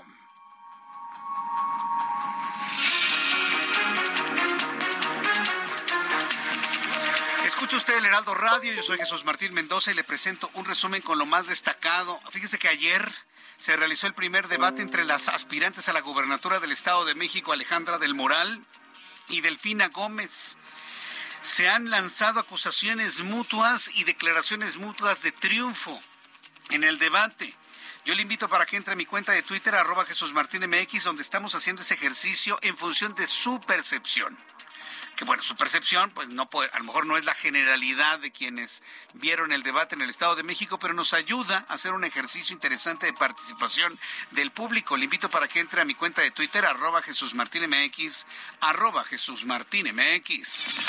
Le informo que el Vaticano anunció que impulsará la formación de los obispos de todo el mundo en la lucha contra la violencia sexual contra los niños la lucha contra la pedofilia gracias a un acuerdo entre la Comisión Vaticana contra las agresiones sexuales a menores y el ministro para la evangelización. También informo que el presidente de Ucrania, Volodymyr Zelensky, dio un discurso vía remota eh, ayer jueves en la Cámara de Diputados como parte de su campaña para recaudar fondos que le permitan defenderse de una manera más eficiente de los embates rusos. El vigésimo primer tribunal colegiado en materia administrativa desechó un amparo interpuesto por Yasmín Esquivel para obstaculizar la investigación de la UNAM sobre el plagio de su tesis de licenciatura.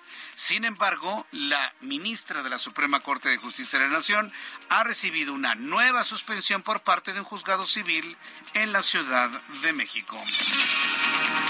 Este resumen de noticias le informo que en entrevista con el Heraldo Radio, el investigador del Instituto de Geofísica de la UNAM, Raúl Valenzuela, explicó que los recientes sismos con epicentro abajo de la Ciudad de México son fenómenos que ocurren con cierta frecuencia y detalló que hay fallas activas dentro del territorio de la capital del país que forman parte del eje volcánico transversal, lo que es un factor para dichos movimientos, aunque aclaró que los mismos no significan la próxima aparición de algún volcán. Esto fue lo que explicó Raúl Valenzuela.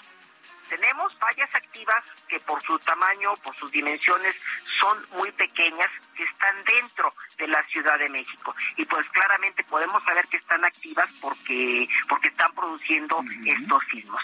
Ahora, ¿por qué tenemos estas fallas aquí? La, la explicación es que la Ciudad de México pues está construida, ¿verdad?, dentro del, del eje volcánico transversal. En este resumen también informo que el titular de la Secretaría de Agricultura y Desarrollo Rural, Víctor Villalobos Arámbula, afirmó que México producirá en 2023 cerca de 301.3 millones de toneladas de alimentos, 1.2% más de lo producido en 2022, a pesar de las tensiones geopolíticas posteriores a la pandemia. Este viernes la gasolina premium, la roja, la de alto octanaje, 91 octanos, alcanzó un precio máximo de 29 pesos con 39 centavos por litro en una estación ubicada en el municipio de Tihuatlán, Veracruz. En tanto, la gasolina regular o magna alcanzó un máximo de 25 pesos con 99 centavos por litro en una estación de gasolina ubicada en el kilómetro 1 de la carretera Puerto Vallarta, en Mascota, Jalisco. En promedio, el precio de la gasolina está en 23 pesos la magna, 25 pesos la premium en promedio, centavos más, centavos menos. Ya le platicaré del fenómeno de la gasolinería que está en la calle de Torres Adalid y Anaxágoras en la colonia Narvarte. Es una de las gasolinerías más baratas. Ahí le venden a 21 la Magna y 23 la Premium. Y la gente para ahorrarse un peso con 50 centavos se avientan una hora de fila. Bueno, cada quien cada quien, cada quien. Cada quien hace con su tiempo, pero hay quienes evidentemente, pues por ahorrarse un peso con 50 centavos por litro, pues no pierden una hora, hora y media en formación, pero insisto, cada quien cada quien lo hace. Pero mire, ve usted los rangos de precios, ¿no? Mientras en esta gasolinería de la colonia Narvarte está 23 pesos la premium, allá donde le comenté en Veracruz está 29.39. En más de este resumen de noticias con 28 votos a favor, diputados de Zacatecas aprobaron el retiro del fuero y separación del cargo de Julio César N., presidente municipal del municipio de Guadalupe, y es señalado por el presunto homicidio y robo calificado en contra de Raúl Calderón Samaniego, bajista de los románticos de Zacatecas. Tras afirmar que el caso del INAI no solo se trata de opacidad del gobierno, el secretario de Gobernación Adán Augusto López Hernández aseguró que el consenso para designar a los comisionados del INAI es un asunto del Senado. En otro asunto, dijo el secretario de Gobernación seguir avanzando, avanzando en las encuestas de, las, de los aspirantes de Morena rumbo a la presidencia de la República y aseguró que también les va a sacar ventaja, dijo el aspirante presidencial Adán Augusto López Hernández. El Tribunal del Supremo de Estados Unidos decidió este viernes bloquear las restricciones a la píldora abortiva mifespristona mientras el Tribunal de Apelaciones decide sobre la legalidad de la aprobación de los reguladores estadounidenses dieron al medicamento hace más de 20 años. Estados Unidos pone freno a la prescripción de la mifepristona que provoca abortos en las mujeres que así lo deciden. La asociación Monitoreo Azul y Blanco dio a conocer que al menos 39 nicaragüenses, en su mayoría opositores y feligreses católicos, así como un periodista, han sido detenidos en lo que va del mes de abril por la dictadura, dictadura de Daniel Ortega a través de la Policía Nacional. Las selecciones mexicanas, seleccionadas mexicanas, Aida Román, Alejandra Valencia y Ángela Ruiz, de 16 años, clasificaron a la gran final por la medalla de oro tras vencer a España 6 a 0. Esto en la competencia de tiro con arco 2023. Ambas tratarán de conquistar la medalla de oro en la Copa del Mundo de Tiro con Arco de este año, luego de clasificarse a la gran final por equipos femenil que se realiza en Antalya, Turquía. Son las noticias en resumen. Invito para que siga con nosotros. Le saluda Jesús Martín Mendoza.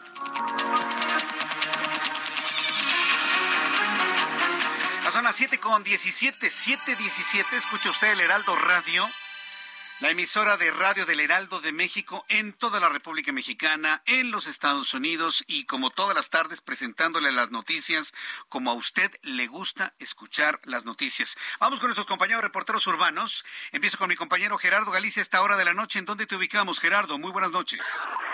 Excelente noche, Jesús Martín, recorriendo el eje central y por lo menos ya tenemos buenas noticias por el momento para nuestros amigos que dejan atrás el eje 3 sur y se dirigen a la zona centro.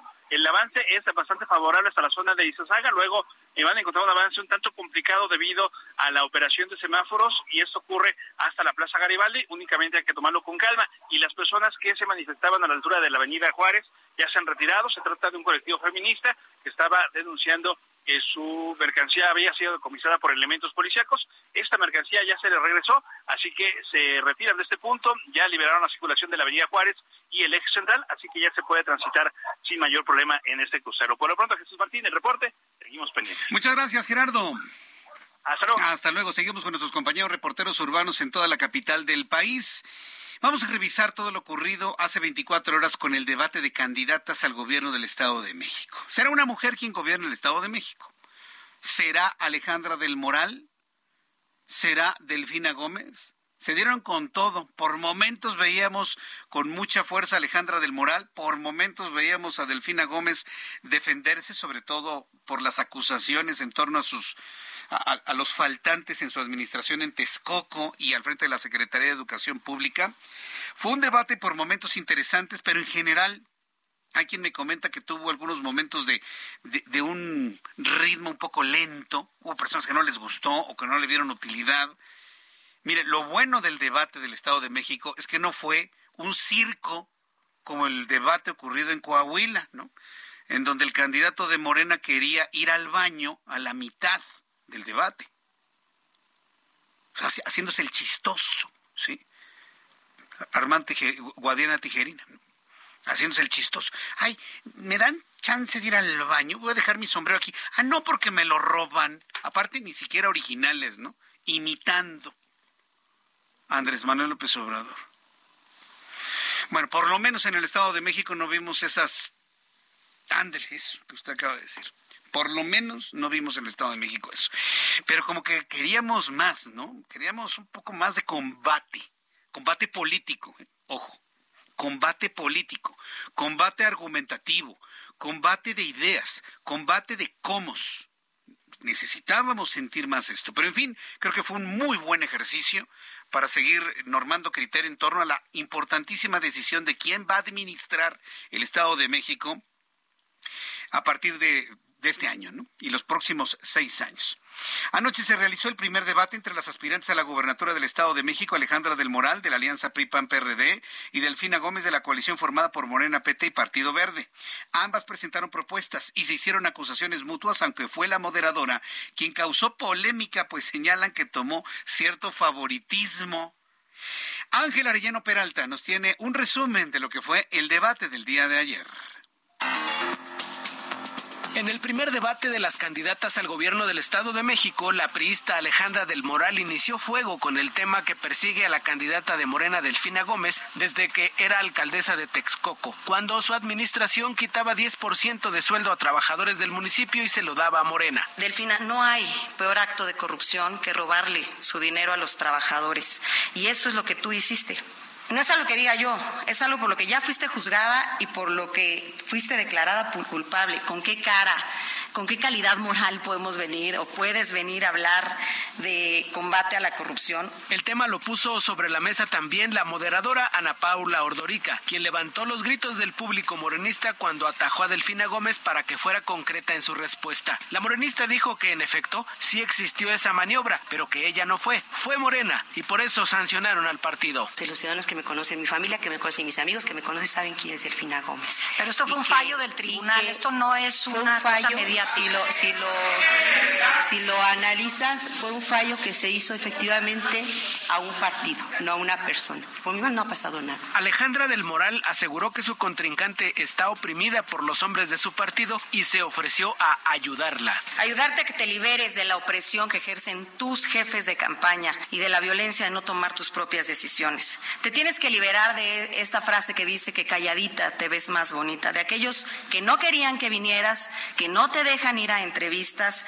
que no te dejan salirte del guion o de los que te manipulan para defender tus intereses. Hubo promesas, defensas, ataques, contraataques y más recordatorios, como el de Delfina Gómez al mencionar quién va arriba en las encuestas. La candidata del PRI pues se ha pasado todo el debate atacando, calumniando. ¿Y saben qué? Pues la entiendo. Entiendo su desesperación. Está 20 puntos abajo en todas las encuestas. Y no debe de ser nada fácil saber que será la responsable de entregar el gobierno del Estado de México al pueblo después de 100 años. Al hablar de pueblos originarios, Delfina Gómez dijo que siempre han sido utilizados con fines clientelares y ante las risas de Alejandra del Moral, dijo que en vez de risa debería darle vergüenza. Se han utilizado de su pobreza para ahora sí que engañarlos y han sido utilizados, esa es la palabra. ¿Cómo ha sucedido eso? Pues a través del asistencialismo de, de lo que son programas, eh, la gente. Pero eso, eso, es algo que hace, o sea, eso es algo que sí, que se ha hecho durante casi 100 años, yo creo, me atrevo a decir. Y bueno, no debería darnos risa, nos debería dar vergüenza. Al final del debate, la priista se acercó a Delfina Gómez, pero la morenista la dejó con la mano extendida. El siguiente debate es el 18 de mayo. Reportó para las noticias de la tarde Ángel Arellano Peralta. Sí, pues esos elementos también hablan por sí mismos, ¿no? Digo, finalmente, ¿qué es lo que ha dicho el líder de Delfina Gómez? Pues no son, no son este, enemigos, son adversarios. Y en la adversidad, por muy adversarios que se sean, por educación se da la mano. Entonces es un elemento también a considerar y a evaluar en todo esto. Bueno, son las 7.23 horas del centro de la República Mexicana. Después de los anuncios, voy a platicar con Kenia López Rabadán, senadora del PAN y vocera para medios nacionales de la campaña de Alejandra del Moral, para poder hacer un análisis sobre este debate. Espero que usted haya tomado algunas notas y me lo comparta a través de mi cuenta de Twitter, arroba Jesús Martín MX. Por lo pronto, quiero, antes de ir a los anuncios, ofrecerle cinco pases dobles. Fíjese, tengo pases dobles para este fin de semana para la obra que sale mal, la obra que sale mal, así se llama la obra de teatro. Se va a presentar este sábado, mañana, 22 de abril, a las 5 de la tarde en el Foro Cultural Chapultepec y tengo otros cinco pases dobles para la obra Mentiras, el musical, que se presenta el domingo 23 de abril a las 5 de la tarde en el Teatro Aldama. Si usted quiere un pase doble de estos regalos que aquí en el Heraldo de México y nuestros amigos de estos teatros nos envían, todo lo que tiene que hacer es enviarnos su nombre completo al 55 3999 4020. 55 3999 4020. Nuevamente el WhatsApp del Heraldo Radio en esta emisión 55 3999 4020. Me envía su nombre completo y Giovanna Torres se pone en contacto con usted para informarle que se llevó el boleto. Voy a los anuncios y regreso enseguida con más aquí en el Heraldo Radio. Escucha las noticias de la tarde con Jesús Martín Mendoza. Regresamos.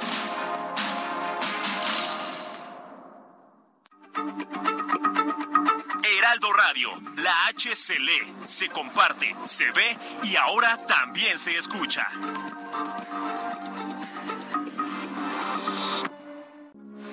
Heraldo Radio, con la H que sí suena y ahora también se escucha.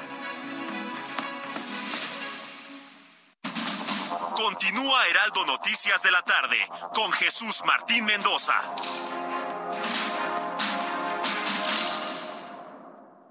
CAT promedio de 30.6% sin IVA, vigencia del 1 de abril al 2 de mayo. Que el esfuerzo sea tu única guía para seguir avanzando con RAM 4000, el camión que carga con más pasajeros al ser el único con doble cabina. RAM 4000, capaz de llevar una cuadrilla de trabajadores. Estrénalo con tasa desde 9.75%. RAM a todo con todo.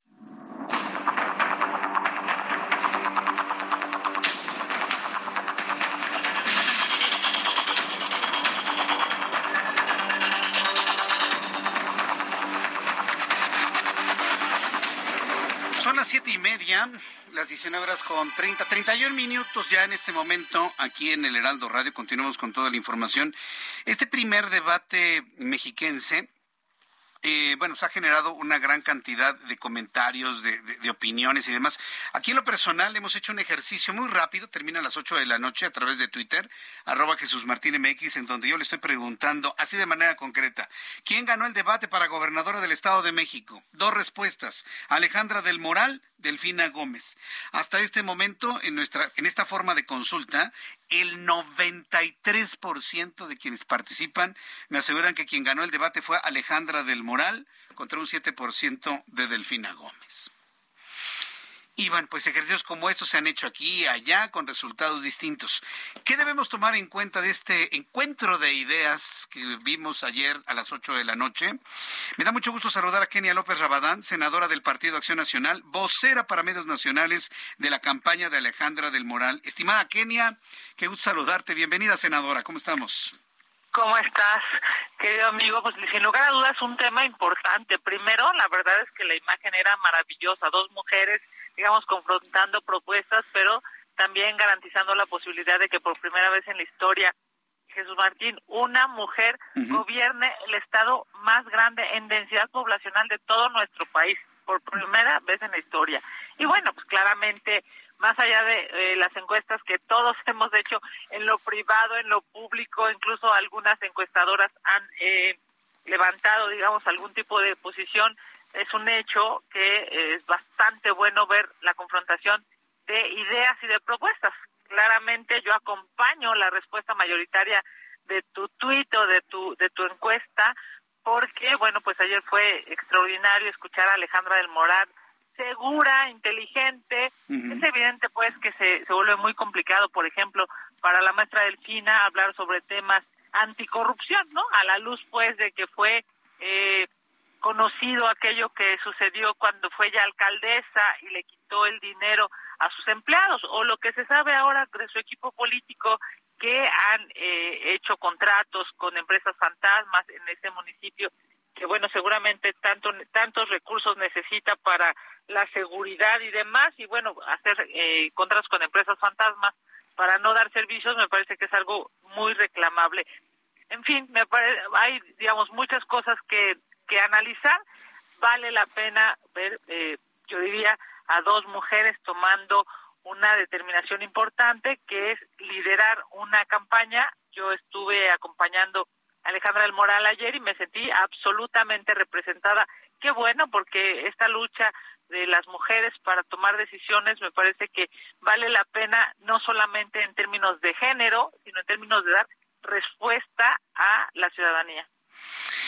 Bien, pues eh, aquí eh, me parece muy interesante el que se haya hecho este ejercicio, porque, bueno, pues la, la, idea era no hacerlo, ¿no? O sea, había la intención por parte de la maestra Elfira de que no se hiciera el día de ayer, sino que se coincidiera con un concierto en la Ciudad de México para tener menor expectativa, pero finalmente se hizo y eso nos habla de que las reglas electorales se mantienen como estaban, Kenia. Me parece que eso es algo también a destacar. ¿Tú, tú cómo lo ves, senadora? Mira, después de ver el debate eh, de ayer, pues claramente se entiende por qué no querían debatir, ¿no? O sea, es impresionante. Yo no puedo entender con tantos cargos que ha tenido la maestra del fin, con tanto poder y con tanto dinero, digamos, público que ha ejercido, es muy difícil entender que las respuestas que da son muy eh, limitadas, llamémosle así. Es una falta, yo no sé si de propuestas o de conocimiento que, pues, provoca una gran preocupación, diría yo, a propósito de la posibilidad de que algún día pudiera eh, gobernar alguna entidad federativa. También es cierto, pues, que la experiencia de Alejandra el Moral, que también es larga, eh, por cierto, eh, ayer decía que tenía 39 años, en términos de edad me parece muy joven, pero tiene 20 años en el servicio público, y eso, bueno, pues también hace poder entender por qué es, digamos, tan concreta eh, y clara en sus respuestas. Yo te diría, la diferencia trascendente entre eh, Alejandra del Moral y Delfina Gómez es quién tiene la capacidad para resolver los problemas de una entidad federativa tan grande y yo diría tan eh, pues digamos decisiva en términos de el bienestar de todo el país. Yo, después de escucharlas ayer, acompaño plenamente la mayoría de las encuestas que dicen que fue Alejandra El Moral quien ganó la encuesta, yo te diría, lo puse así en mis redes sociales, ganó y por mucho, porque la diferencia de las respuestas claramente es altísima. Y qué bueno, por cierto, para las mexiquenses y para los mexiquenses, porque después de ver el debate, pues podrán tomar una mejor decisión. A ver, este es un punto importante, Kenia. ¿Existe evidencia estadística de un cambio de opinión de alguien que ya tiene pensado por de votar por alguien y que un debate le cambie su, su, opinión y su sentido en el voto que ya decidió? ¿O estos debates están dirigidos únicamente a los que en las encuestas se manifiestan como indecisos? ¿Cuál es tu opinión sobre esto, senadora? Ah, evidentemente, digamos, en, mi eh, experiencia, a propósito de siete, he vivido siete campañas personales, claramente hay personas que hagas lo que hagas, van a votar, digamos, por su partido, eh, haga lo que haga el líder de ese partido. Me refiero a, son absolutamente convencidas, igual así nacieron, así crecieron, así se desarrollaron y van a seguir votando por ese partido siempre. Pero hay una gran franja que me parece que es a ellos a los que hay que eh, dirigir este tipo de, pues, yo diría, de acciones incluso eh, transparentes, democráticas, de eh, cultura, eh, pues hasta en términos políticos, que son los debates, a esas personas que no lo han decidido, que a lo mejor son primeros votantes, que votaron por un partido en anteriores ocasiones y que hoy no han, digamos, no están ciertos de volver a votar por ese mismo, a ese voto indeciso, que además, por cierto, es muy grande, es a quienes están dirigidos este tipo de debates y a ellos me parece que eh, a muchos de ellos les habrá quedado claro que eh, Alejandra del Moral ha dado, eh, yo diría, el mejor ejemplo de eh, cómo se van a resolver los problemas de un, pues, una, una entidad, no solamente en términos territoriales, sino en términos poblacionales, la primera en, en, en el país. Eh, senadora Kenia López Rabadán, yo quiero agradecer mucho todos estos elementos de criterio en torno al debate. El próximo es 18, 19 de mayo, 18 de mayo, ¿verdad? Pues mira, había ahí algún tipo de, digamos, de, de litis, porque queda claro que la, a la mesa del final no le fue necesariamente bien después de que Mario pues Delgado empezó a reclamar incluso a la moderadora, ¿no? O sea, ya cuando le echas la culpa a la moderadora del debate, pues queda, vamos, e, es la muestra pública, ¿no? Más clara de que tu candidata pues, le fue bastante mal. Así es pues que lo que hay que apelar es a que no se echen para atrás, a que haya más debates, incluso que haya debates en universidades, en, en organizaciones, digamos que no necesariamente tengan que ser forzosamente electorales. Yo te voy a decir, estaba yo ayer personalmente eh, en el Instituto Electoral del Estado de México y es impresionante la manera de reaccionar de eh, las y los señores de Morena a cualquier tema, ¿no? Hablando de, por ejemplo, de corrupción, gritaban, se enojaban, eh, yo no puedo entender que no tengan un poquito de autocrítica para decir, bueno, pues escuchemos la pregunta y podamos esperar a que nuestra candidata debata bien. Yo creo que tienen dos problemas. Primero, no saben eh, recibir críticas y segundo, tenían muy poca confianza en su candidato. Sí, sin duda alguna. Pues Kenia, muchísimas gracias por estos comentarios, análisis al debate del día de ayer. Estamos pendientes del siguiente y lo comentamos aquí en el Heraldo Radio. Muchas gracias, senadora. Un fuerte abrazo. Gracias por estar aquí. Un fuerte abrazo para ti. Muchísimas muchísimas gracias y por supuesto felicitar a Alejandra del Moral. Me parece que es extraordinario el ejercicio que se vivió el día de ayer. Gracias, Kenia. Un fuerte abrazo. Hasta pronto. Abrazo. Abrazo. Kenia López Rabadán, senadora de la República, vocera para la campaña de Alejandra del Moral. Y bueno, pues ahí está el análisis. Sí, la verdad es que le fue bien a Alejandra del Moral. Eh, yo creo que tenemos que ver el desempeño en el siguiente debate, el próximo 18 de mayo, no se lo vaya a perder. Vamos a hacer exactamente el mismo ejercicio en el Heraldo Radio, en el Heraldo Televisión, lo vamos a transmitir completo y al día siguiente usted y yo ya con nuestras notas tomadas, hacemos eh, eh, algún análisis de ello. Ana Paula Ordorica, periodista, a quien le envío un caluroso saludo, porque siempre nos escucha también, fue la moderadora, ¿sí? La moderadora. Yo creo que es un muy buen trabajo no, no, puede mantenerse una persona nada más en una posición. Yo creo que como periodista, pues evidentemente tenía elementos de juicio a, para aportar tanto a Delfina como a Alejandra del Moral. Yo creo que hizo un muy buen trabajo la moderadora y esperemos que los moderadores también le den ese sabor, ¿no? A los debates que luego se requieren de candidatos rumbo al 23 y por supuesto al 24. Cuando son las 7.41, tiempo del centro de la República Mexicana, fíjese que en, en la Cámara de Diputados se dio un acontecimiento ayer importantísimo. La presencia, por supuesto, a distancia del presidente de Ucrania, Volodymyr Zelensky, quien ofreció un discurso vía remota ayer jueves en la Cámara de Diputados como esta campaña, parte de la campaña que está haciendo Zelensky para la recaudación de fondos y de esta manera poder enfrentar los embates de la guerra rusa pues en condiciones de mayor equilibrio, ¿no? Tengo en la línea telefónica al diputado Santiago Krill Miranda, presidente de la mesa directiva de la Cámara de Diputados. Estimado Santiago, diputado, bienvenido, muy buenas noches.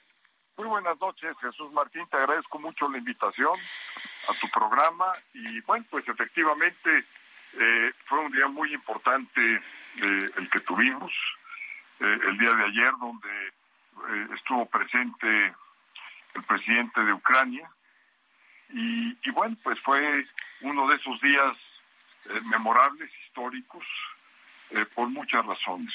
La primera de ellas es que es la primera vez eh, que habla un presidente ucraniano en un parlamento Pero no solamente eso, es la primera vez que el presidente Zelensky, en medio de la guerra, se toma un tiempo para eh, hablar con el Congreso mexicano y particularmente con la Cámara de Diputados, y es la primera vez en la historia del Parlamento latinoamericano que Zelensky habla eh, con las y los legisladores. Entonces fue un momento muy emotivo, sí.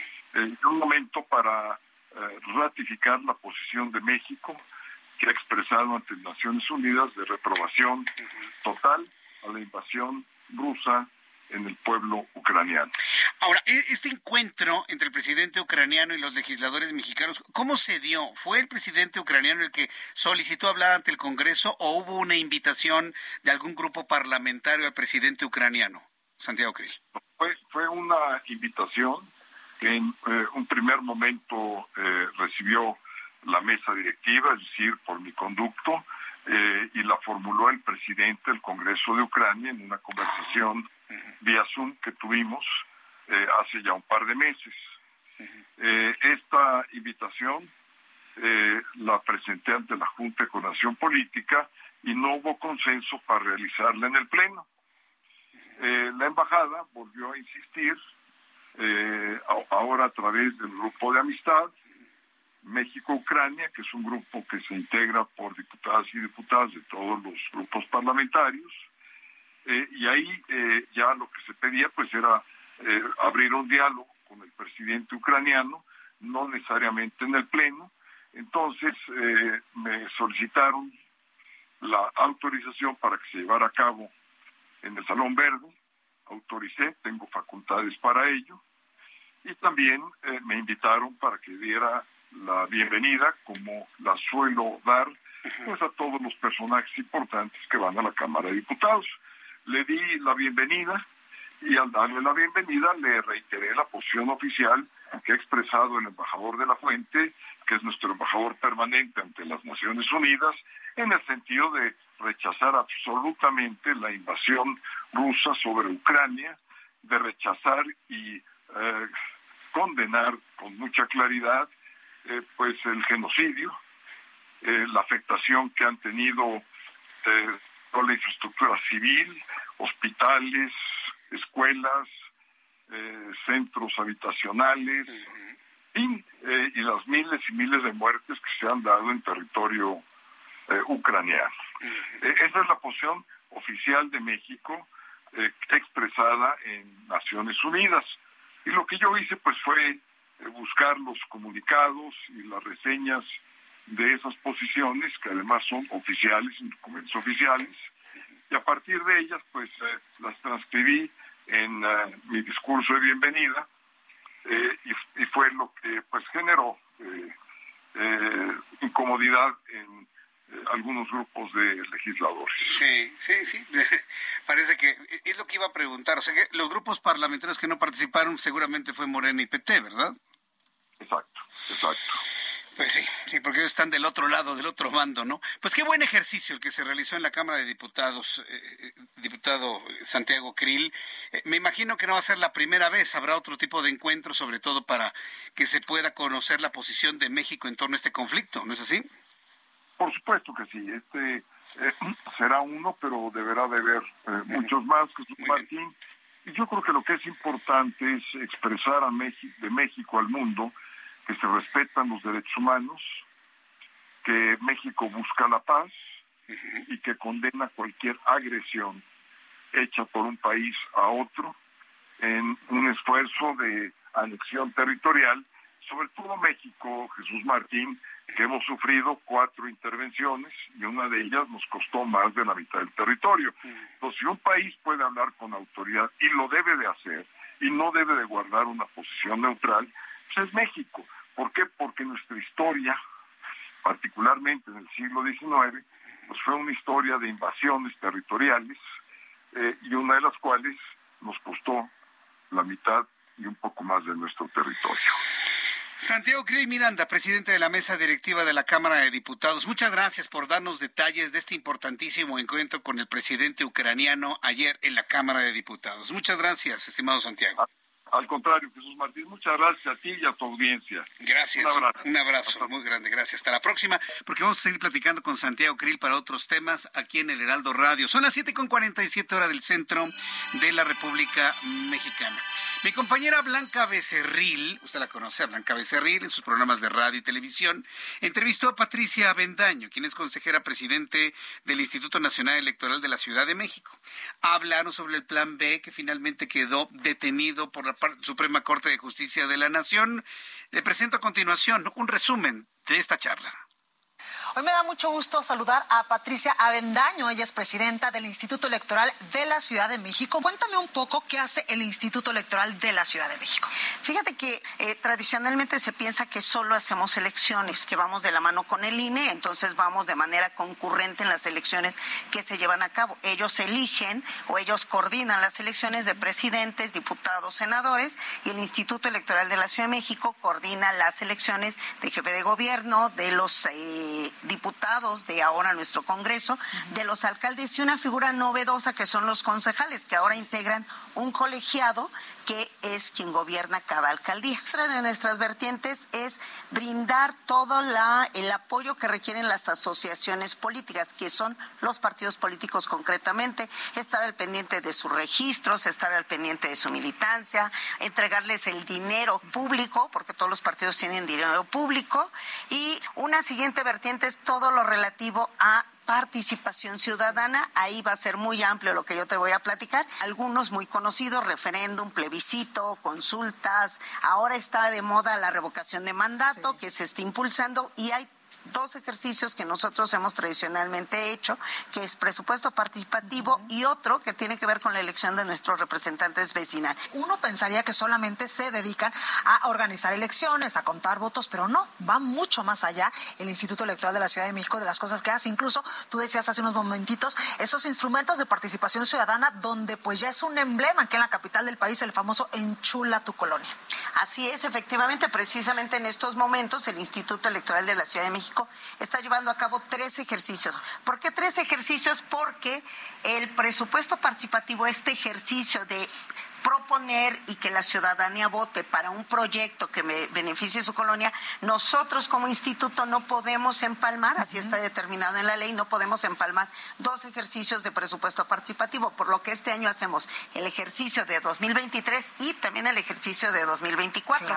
Y también este año llevamos a cabo la elección de nuestros representantes vecinales, que es, ahora se integran en un colegiado que se llama Comités de Participación Comunitaria, que bueno, tienen que ver con gestión con mejoramiento de la colonia, con interlocución con la alcaldía, en fin, este año llevamos a cabo. En estos momentos estamos en la etapa en donde las personas ya se registraron sus proyectos, ya se registraron para participar, están haciendo difusión y muy importante, en estos momentos estamos llevando a cabo el registro para la votación electrónica, es decir, por internet.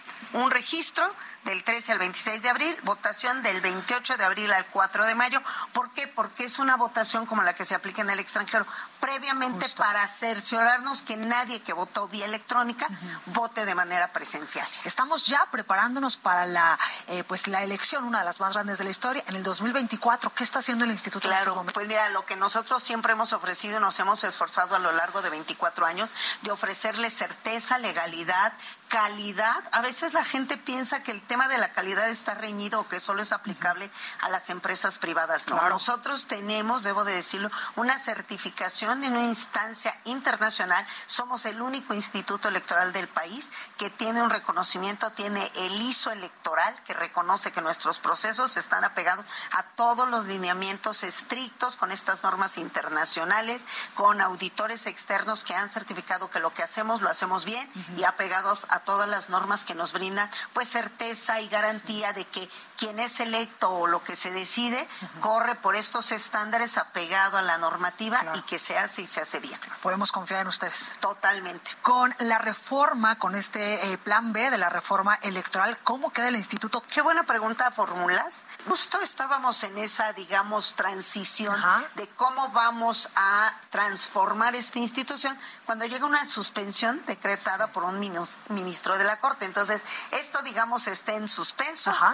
Todavía no sabemos qué va a pasar, pero hay un elemento muy importante. Nuestra propia Constitución Federal señala que las leyes electorales no podrán, no podrán sufrir ninguna modificación 90 días antes del inicio del proceso electoral. Es decir, tres meses antes no se puede reformar ninguna norma que afecte lo electoral. Entonces, si nosotros sacamos cuentas y el proceso electoral empieza en septiembre, pues realmente ya los tiempos están muy recortados. No sería deseable someter a una eh, situación de modificación de la estructura de ningún organismo local porque vamos a enfrentar una elección. Ya nos explicaste todo lo que hace el Instituto Electoral de la Ciudad de México, todas las funciones que en estos momentos está desempeñando, como por supuesto el pilar importante de la democracia en la capital del país. Patricia Bendaño, presidenta del Instituto Electoral de la Ciudad de México, muchas gracias por estar con nosotros. Al contrario, muchas gracias por invitarme. Un gusto estar aquí. Gracias. Y en la línea telefónica me da mucho gusto saludar a Luis Eduardo Velázquez, director del diario semanero Capital CDMX. Estimado Luis, qué gusto saludarte. Muy buenas noches. Buenas noches, estimado Jesús Martín, y un saludo a tu auditorio. Pues hoy platicar del Pleno del Congreso de la Ciudad de México aprobó una reforma en materia de protección civil que es importante porque impone a todo sujeto obligado de esa ley a contar con una póliza de seguro de responsabilidad que indemniza a terceros en sus bienes y personas. La legislación actual solo imponía ese requisito a establecimientos e inmuebles clasificados como de mediano y alto riesgo y hoy se da para todos los sujetos obligados a contar con un programa interno de protección civil y abarca desde escuelas, hospitales, centros comerciales, establecimientos mercantiles, industrias y hasta unidades habitacionales.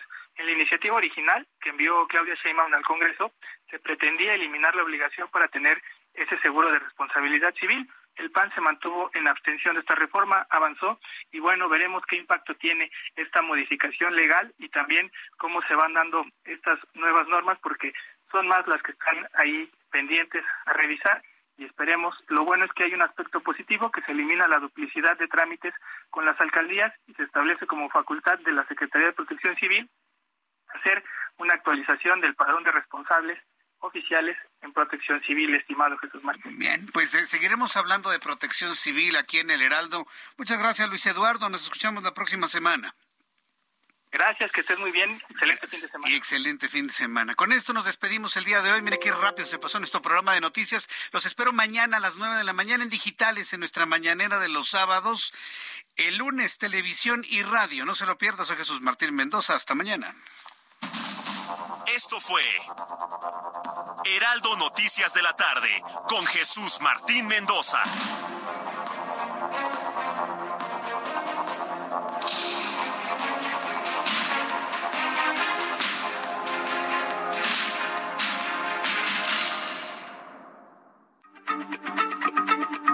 Heraldo Radio, la H se lee, se comparte, se ve y ahora también se escucha.